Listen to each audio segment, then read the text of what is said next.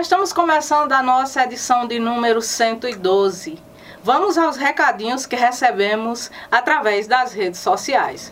Quero começar mandando um abraço lá para Campos Sales, para a minha amiga e colega de academia, Raimundinha Feitosa, que aproveitou para dizer que adorou a edição 111, elogiou o currículo e o carisma do nosso entrevistado, o José Roberto de Moraes, e ela que gostou muito desta edição de número 111. Então, Raimundinha, fica aqui o meu abraço e a minha gratidão. E o próximo recadinho foi uma mensagem deixada pelo nosso entrevistado da edição anterior, o José Roberto de Moraes, onde ele aproveitou para agradecer pelo convite, disse que foi uma oportunidade para compartilhar trabalhos em prol da cultura literária. José Roberto, nós que agradecemos, deixo aqui um agradecimento em nome de toda a minha equipe por sua participação aqui, pela sua contribuição com a entrevista, que foi realmente fantástico. Gratidão mesmo. E o próximo recadinho vem lá do município de Altaneira. O nobre colega acadêmico Reginaldo Venâncio de Souza, que aproveitou para parabenizar pelo belíssimo trabalho que desenvolvemos em prol da nossa cultura. Reginaldo, eu agradeço. Vejo que você está sempre aí acompanhando o nosso trabalho, interagindo, comentando, assistindo às nossas edições em vídeo. E fica aqui o nosso agradecimento por saber que você está aí acompanhando o nosso trabalho. E o próximo recadinho veio lá de Campos Sales, o professor Henrique Silva, do projeto Clube do Livro. Aproveitou para dizer que a edição anterior foi maravilhosa, é, parabenizou também o José Roberto pela belíssima entrevista e ele até citou uma frase que ele gosta de comentar quando faz referência ao projeto Clube do Livro voos altos, né? Então, professor Henrique, fica aqui a minha gratidão. Ele que é uma pessoa que sempre está aí acompanhando o nosso trabalho com palavras de incentivo e nos motivando. Gratidão, fica aqui o meu abraço. E vamos começar o giro da semana com música. Isso mesmo, o conjunto Cordas e Ferros e convidados do município de Potengi, Ceará, apresentou-se no Sonoridades das Práticas Sertanejas no Cariri. O Ponto de Cultura, Instituto Escola de Saberes de Barbalha, por meio do projeto Sonoridades de Práticas Sertanejas no Cariri Cearense, promoveu o ciclo Sons do Sertão Cearense, com a programação composta por apresentações musicais que foram realizadas durante o mês de agosto. E fechando esse ciclo de apresentações, na noite da terça-feira, dia 31 de agosto, teve a participação do conjunto Cordas e Ferros e convidados do mestre Erivan, da Escola de Saberes do município de Potengi. Vocês conferem um pouquinho desta apresentação que foi veiculada através do YouTube.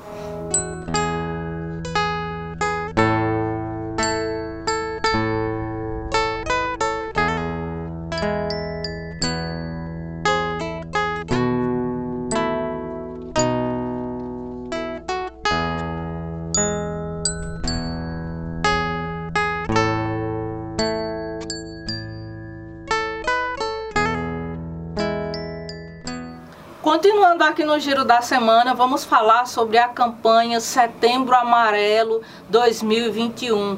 Campanha de valorização da vida, Agir Salva Vidas. Pois bem, gente, o Setembro Amarelo, é, todos os anos a gente veicula uma matéria, disponibiliza links onde são compartilhados materiais dessa campanha. Lembrando que a campanha Setembro Amarelo Trata-se de uma campanha de conscientização da população acerca do tema suicídio, que é divulgada pela Associação Brasileira de Psiquiatria e pelo Conselho Federal de Medicina e também pelo Centro de Valorização da Vida, CVV. A seguir, vocês conferem um vídeo com uma mensagem elaborada pelo Centro de Valorização da Vida, CVV.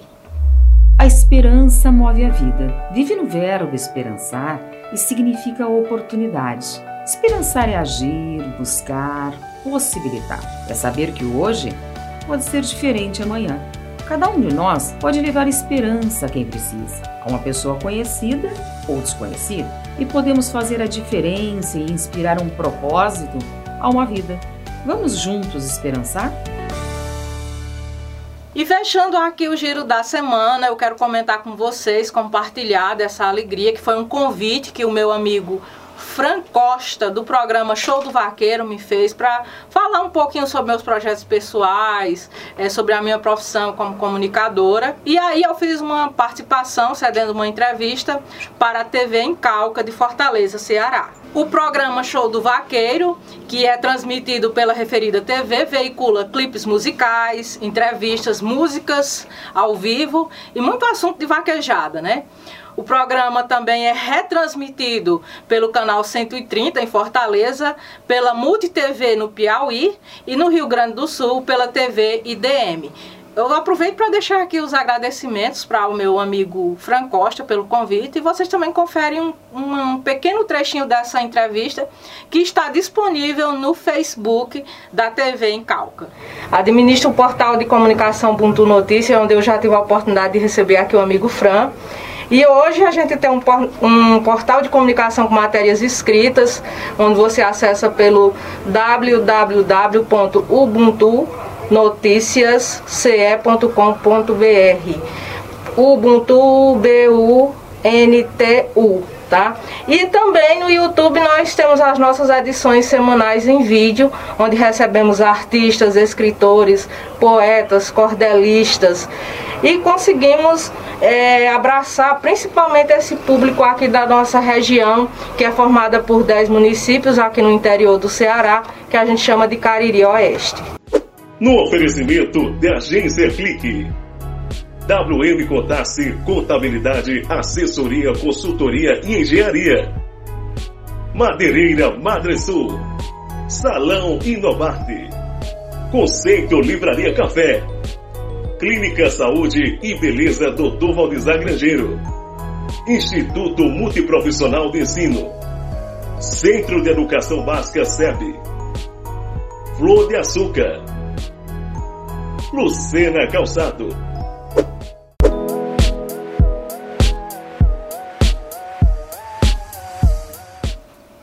chegamos ao nosso quadro de entrevistas da edição de número 112, recebendo hoje aqui o escritor Nailson Carvalho.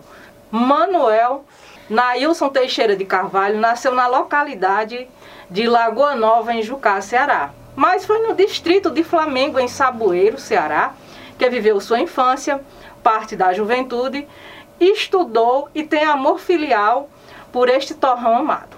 Em 1990, fixou morada na cidade de Farias Brito, Ceará, onde recebeu o título de cidadão Farias Britense no ano de 2011.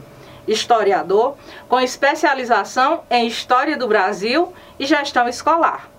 Em 2018, foi admitido na Academia de Letras do Brasil, seccional Ceará, ocupando até hoje a cadeira 58. Ainda em 2018, concluiu o curso de bacharelado em Serviço Social no Centro Universitário Dr. Leão Sampaio. É embaixador da Paz e do Social no Comitê Mundial da Paz. Atualmente, cursa licenciatura plena em Letras pelo Centro Universitário Favene. Então, gente, é com o Nailson, grande escritor, que nós iremos conversar hoje. E eu comecei aqui na Wilson, já fazendo a nossa conversa nos bastidores, dizendo que você fez um zigue-zague no Cariri Oeste. Nossa, Nasceu em Jucás, foi criado em Saboeiro e atualmente reside em Farias Brito. Quero te dar as boas-vindas, agradecer por você obrigado. prontamente aceitar o nosso convite. Muito obrigado. E começando aqui a nossa conversa, né, vamos começar falando sobre esse título de cidadão Farias Britense, né, que você recebeu no ano de 2011. E logo depois você também foi nomeado secretário de Cultura, Esporte e Juventude no ano de 2013, né? Função que você desempenhou por oito anos. Como culturalista e historiador, como é que você percebe a importância da cultura para um povo? É assim, a cultura ela tem uma importância ímpar.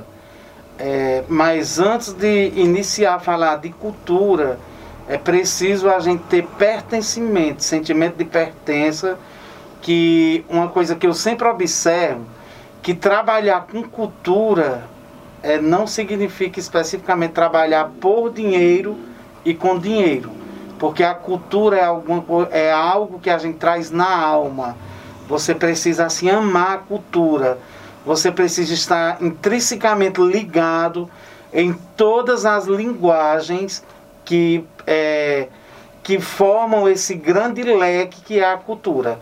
A linguagem junina, a linguagem griot, que são dos mestres da cultura, é, a linguagem que trata do, da sétima arte, né, do cinema, é, então da dança, é, da questão da culinária. Todas essas linguagens, linguagens elas precisam ser apoiadas, elas precisam ser observadas. Em relação ao título de cidadão Farias Britense, né, eu me senti assim lisonjeado na época. É, foi unanimidade na Câmara Municipal pelos 11 vereadores e para mim assim tem uma significância ímpar também na minha vida, por se tratar de uma, é, digamos, uma aceitação oficial como filho de Farias Brito. Né? Então trabalhar a cultura é, requer desprendimento. A cultura ela acontece todos os dias, é sábado, domingo, feriado. Não é só naquele expediente que você vai dar na semana, mas que ela está em constante movimento. Em 2018, você foi admitido na Academia de Letras do Brasil, na seccional Ceará, ocupando até hoje a cadeira de número 58. Qual função essa instituição ela tem, seja na sua vida pessoal ou também na sua vida profissional? É, a Academia de Letras do Brasil, né, seccional Ceará, ela tem assim uma representatividade enorme dentro do estado do Ceará. É, e eu confesso aqui que eu sou apaixonado pela seccional Araripe, apesar de ainda não ter é, é, um assento lá na, na seccional Araripe, mas eu faço parte do grupo. E estou sempre ligado assim nas atividades que são desenvolvidas, mas a Academia de Letras, para mim, ela foi assim um despertar cultural e também como escritor, que eu já inicia, havia iniciado a pesquisa mas faltava essa questão da concretização. Então eu fui muito feliz quando eu escolhi o meu patrono, que é o padre é, Davi Moreira, que além de Farias Brito, ele se destacou em todo o Cariri Oeste, é, especificamente no município de Altaneira, ele tem uma importância muito grande em Altaneira. Então, a Academia de Letras do Brasil, ela precisa ser divulgado em todos os recantos, não só do Ceará nem do Brasil, mas do mundo. É uma instituição é, que congrega, né, que é, está repleta de pessoas de responsabilidades, culturalistas que tem assim a cultura no, no sangue e que representa muito a questão da literatura, não só no Ceará, porque a gente tem que falar de forma bem abrangente mas também no Brasil e no mundo. Para mim, a Academia de Letra é uma, assim, eu considero como uma corda do meu coração. O nobre colega também é embaixador da paz e do social no Comitê Mundial da Paz. Enquanto embaixador, qual papel você tem desempenhado em prol do bem-estar social? É, o, o, Comitê Mundial da Paz, ele tem sede no Rio de Janeiro. É, e ele, é, ele também congrega diversas religiões, é, diversas linguagens culturais, artísticas, de educadores é, e etc. Né? E também ele, ele surgiu é, de, é, depois daquelas missões no canal de Suez, é, depois do, do que diversos organismos assim, de cunho militar partiram para realizar esse trabalho de paz no mundo inteiro. Então, eu fui agraciado, né, uma indicação é, para você entrar no Comitê Mundial da Paz. É um reconhecimento de trabalho social que você realiza e também de, é, de trabalho, é, digamos assim, voluntário. Né? Então, antes de assumir a Secretaria da, da Cultura, no município de Farias Brito, eu já participava de um ponto de cultura, eu fui o projetista do ponto de cultura e a gente já, já desenvolvemos diversas atividades, tanto de cunho social como também voluntário, e ainda hoje a gente realiza. Então o Comitê da Paz ele representa também esse chamamento para que a gente é, contribua nessa questão social, nessa questão do voluntariado, que hoje está precisando bastante, principalmente quando se trata de um momento que nós estamos atravessando o país que é, e no mundo, que é a questão da pandemia. Então, ser embaixador da paz e do social é uma responsabilidade a mais. Sempre eu costumo dizer que o pessoal coloca a questão financeira em primeiro lugar, mas até com o seu grupo de vizinhos você pode, vocês, a gente pode realizar uma cesta básica, a gente pode realizar uma sopa, a gente pode fazer uma campanha de roupas, de material escolar e é, essa questão não tem muita divulgação porque é, o trabalho fica, ele fica mais prazeroso, né? Quando ela acontece de forma mais implícita. Mas o, o ser embaixador da paz e do social é exatamente esse olhar para as pessoas que vivem em situação de vulnerabilidade social, de vulnerabilidade econômica e muitas vezes de vulnerabilidade de informações. Um benefício que a pessoa tem direito e não sabe, né? Você encaminhar aquela pessoa, uma pessoa que não tem documentos, você orientar para essa pessoa e fazer documentos e etc. No oferecimento de Qualiconte, Doutora Ayala Endiges, Doutor Marcos Renato Endiges, Dallas Cariri, Santuário da Divina Misericórdia, Farmácia Mãe Glória, Papelaria Papel Mania, Clínica Life, Clínica Saúde Odontologia, Fotocópia Soluções Inteligentes suas raízes fincadas é, no aprazível distrito de Flamengo, resolveu contribuir com a história escrevendo o livro Flamengo, um pedacinho do Ceará. Obra esta lançada no dia 31 de julho e que hoje nós temos a alegria de fazer esse lançamento aqui no Ubuntu TV. Então, gente, eu deixei essa pergunta aqui para a gente fechar a nossa conversa pela importância. É um livro que eu vi que teve uma teve e tem uma repercussão muito grande desde o dia 31 de julho, data da divulgação é, do lançamento oficial. E hoje nós temos essa alegria. Inclusive eu vou até mostrar aqui para vocês, tá? Podem ficar com ciúmes, certo? Quem sentir uma invejinha aí não tem problema, mas o meu já está aqui autografado, tá bom? Com certeza. Mas Nailson, é, realmente é, explica aqui para quem vai nos assistir do que se trata essa obra.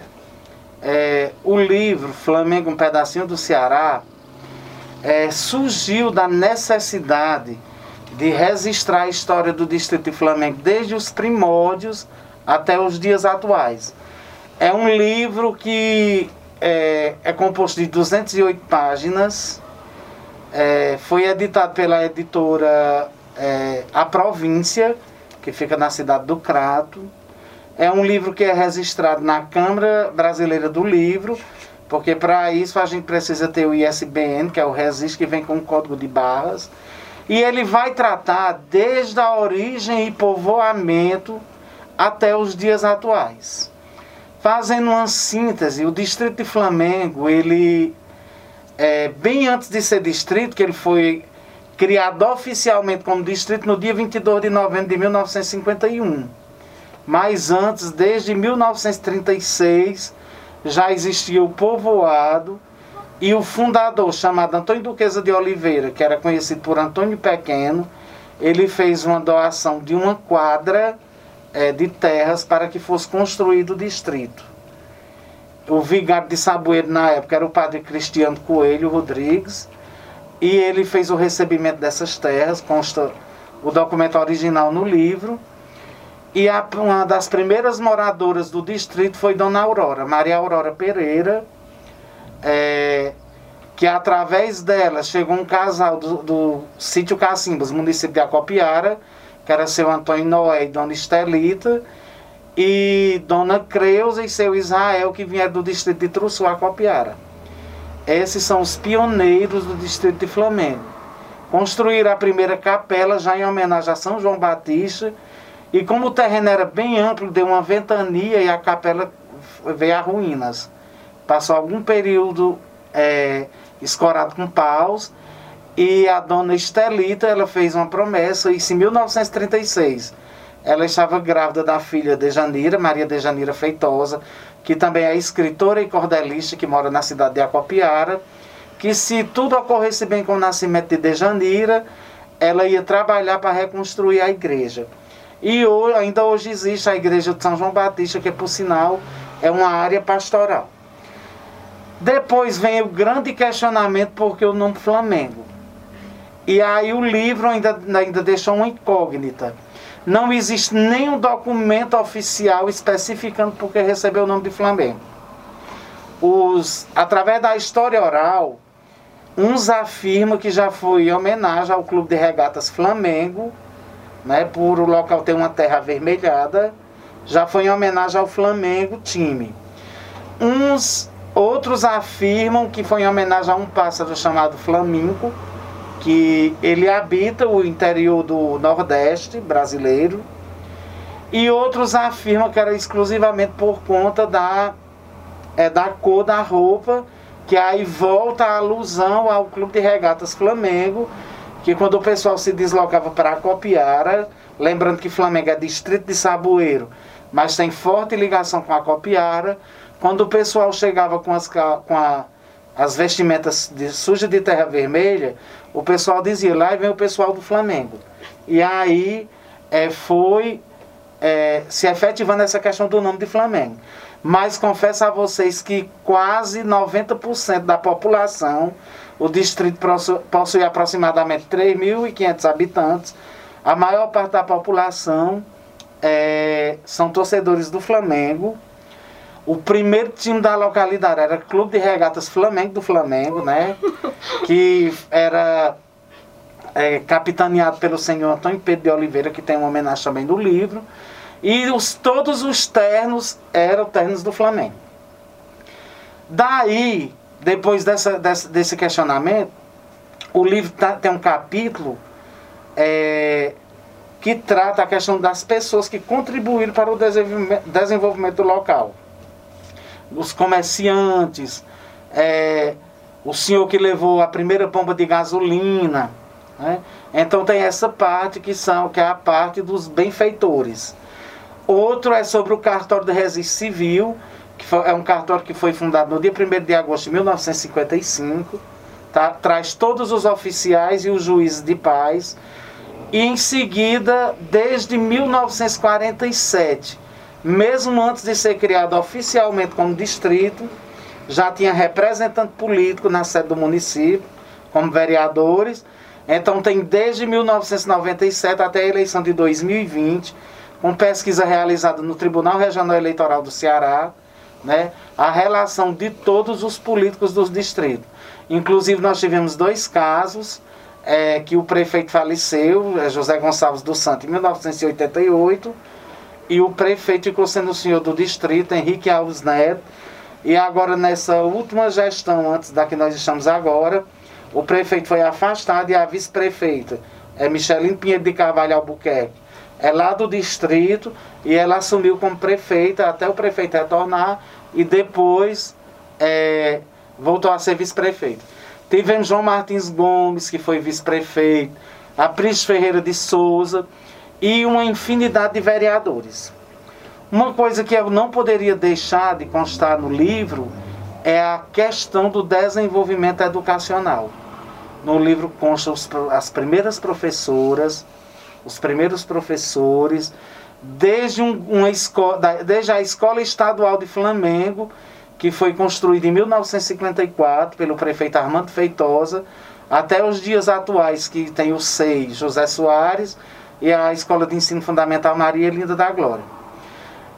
Eu reservei uma parte, assim, as pessoas por amarem tanto o Flamengo, eu reservei, reservei uma parte para que fosse colocado depoimento sobre o distrito. Então tem uma parte de depoimentos. E por último, é, eu fiz um registro iconográfico. Fotografias de diversas épocas. Por que, que é Flamengo um pedacinho do Ceará? Quando eu imaginei, que iniciei, é, pra, trouxe para fazer o projeto gráfico, a primeira foto que eu peguei, que é a Igreja de São João Batista, é o cartão postal mesmo do, da localidade, eu consegui uma fotografia que tinha o mapa do Saboeiro e o Flamengo só um pinguinho destacado lá. Sim. Por isso que eu coloquei Flamengo, um pedacinho do Ceará. E aí esse livro ele traz a história do, do fotografias da década de 50, quando existiam os partidos para trabalhar para a festa do padroeiro, é a questão das quermés. Então é uma infinidade de coisas desde a sua fundação até os dias atuais. E eu até deixei por último que o grande questionamento da, dos moradores, pessoas que até então não escutavam falar, mas não acreditavam. Mas no dia 29 de maio de 1963, é, o distrito de Flamengo é desmembrado do município de Saboeiro e é elevado à categoria de município. Esse diário ele foi publicado no dia 6 de junho de 1963. Então foi criado o município, porém nunca instalado. Por que, que não foi instalado? Porque iniciou a ditadura militar e aí eles não tiveram condição é, de manter o, o FPM, que é o Fundo de Participação dos Municípios. Mas como eu realizei minha pesquisa no cartório, no livro tem os recortes que vai constar que Flamengo foi município até 1965. É, volto a frisar que ele foi criado e não instalado. Mas os documentos do cartório constam que foi até 1965, quando foi criada uma lei que destituiu todos esses municípios que tinham sido criados no governo de Vigílio Tavra em 1963. Gente, para finalizar aqui a nossa conversa, quem me conhece sabe que eu sou vascaína, mas aí para fazer uma homenagem aos moradores lá do distrito de Flamengo e Saboeiro, eu estou vestindo uma blusa, pelo menos por essa entrevista, eu estou flamenguense e flamenguista, né? Como costuma dizer, Com né? certeza. Isso, Nailson? Com certeza. Presta essa homenagem a todos vocês, né? O pessoal que acompanha aí as nossas edições, depois eu vou sortear essa blusa com vocês, né? E o Nailson acabou de me dizer aqui também que vai deixar um livro para ser sorteado. Nailson, eu só tenho mesmo é que agradecer. Desejar muitas bênçãos em sua vida, que você cada vez mais consiga almejar os seus projetos e também como pessoa, né, que você consiga aí continuar com essa luta, porque a cultura realmente, como você falou, é amor e dedicação, né? E assim, para nós, é, que formamos aqui toda a nossa equipe do Ubuntu TV, realmente foi um momento enriquecedor de poder conversar contigo.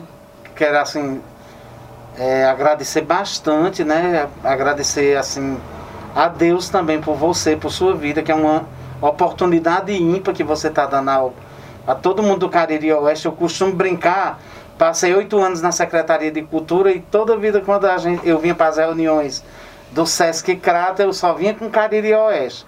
E eu gostava de brincar. Eu não sou Cariri Oeste, eu sou a porta de entrada da região metropolitana. Mas eu tenho um grande respeito pelos meus colegas do Cariri Oeste. Como eu falei, amo a Academia de Letras, a seccional Araripe.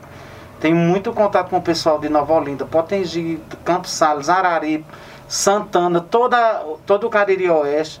É uma região bastante rica e nós somos cidades vizinhas. Eu quero me colocar à disposição e louvar, e louvar a Deus mais uma vez pelo seu trabalho, que é enriquecedor, é um trabalho de divulgação. A gente vê que é um trabalho sério, né? E que merece assim ter é, um reconhecimento também assim por parte é, das pessoas que compõem não só o Cariri Oeste, mas todo o, o Ceará. Eu gosto muito de ser bem abrangente, até o Brasil, o Ceará, o Brasil, o mundo, né? Eu mais uma vez agradeço. Para mim foi uma honra escrever, é, deixar registrado para a posteridade a história do Distrito de Flamengo. É, minha, eu considero minha origem, minhas, ra- minhas raízes estão fincadas lá e sempre que eu posso eu estou indo lá e só tenho a agradecer. Muito obrigado. O clima de tensão vai tomando conta. Aquela emoção que aflora, aquela emoção que desembarca, que sai do coração, toma o corpo inteiro. E você em todo o país vai se. Porque eu sou flamenguista nas duas partes, tanto no jogo como no, no distrito.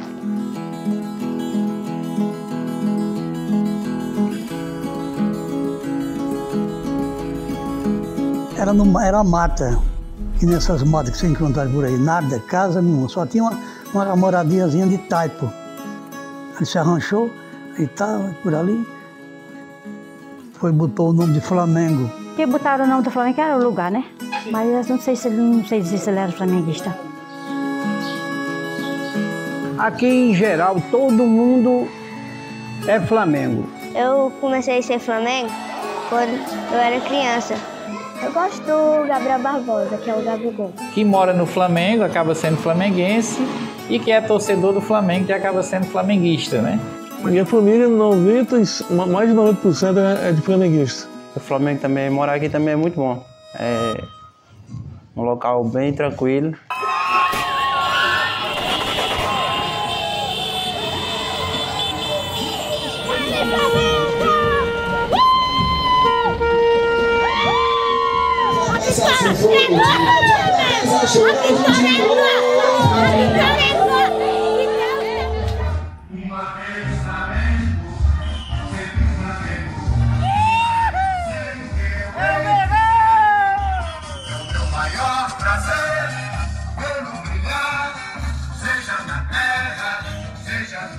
Tá bom aí, um pouquinho já aí, porque não pode não, né? Esses corintianos assistirem isso daí, velho, aí me zoar, né?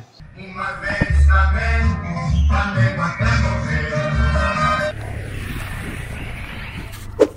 No oferecimento de Casa Leal, vereador Pedro Eduardo de Santana do Cariri, Clínica Doutora Ana Ruth Grangeiro, Tutomor Supermercado, Doutora Leandra Aquino da Climed, Sol System, Mercadinho Suquita, Granja Arquifrango, Vera Cordeiro.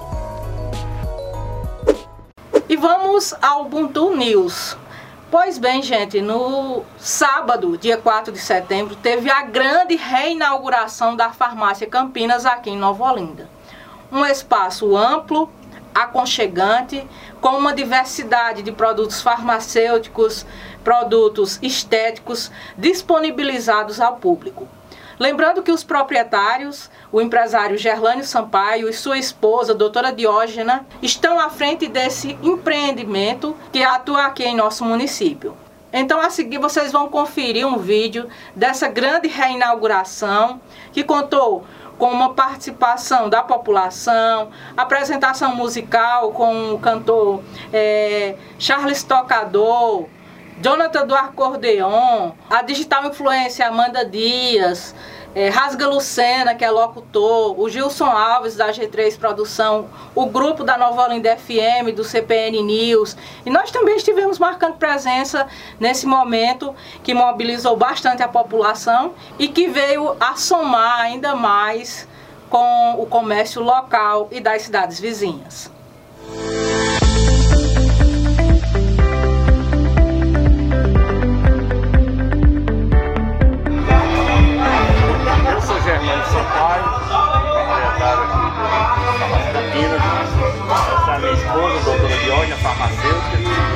Responsável técnico do estabelecimento, do movimento.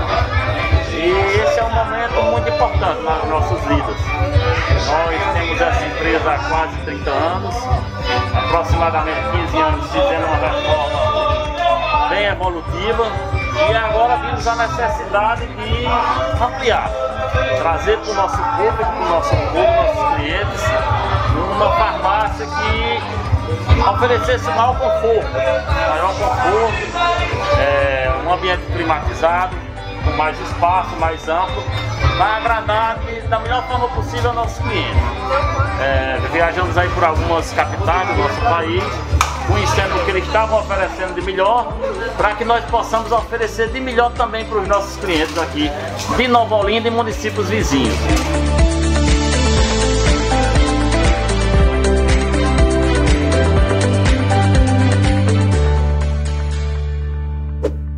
Estamos concluindo aqui mais uma edição. Quero aproveitar aqui para deixar os meus agradecimentos a todos os nossos leitores, seguidores, em especial a todos os nossos patrocinadores, colaboradores, por apoiarem esta iniciativa de cunho educacional e cultural. Aguardo vocês. Até a próxima edição.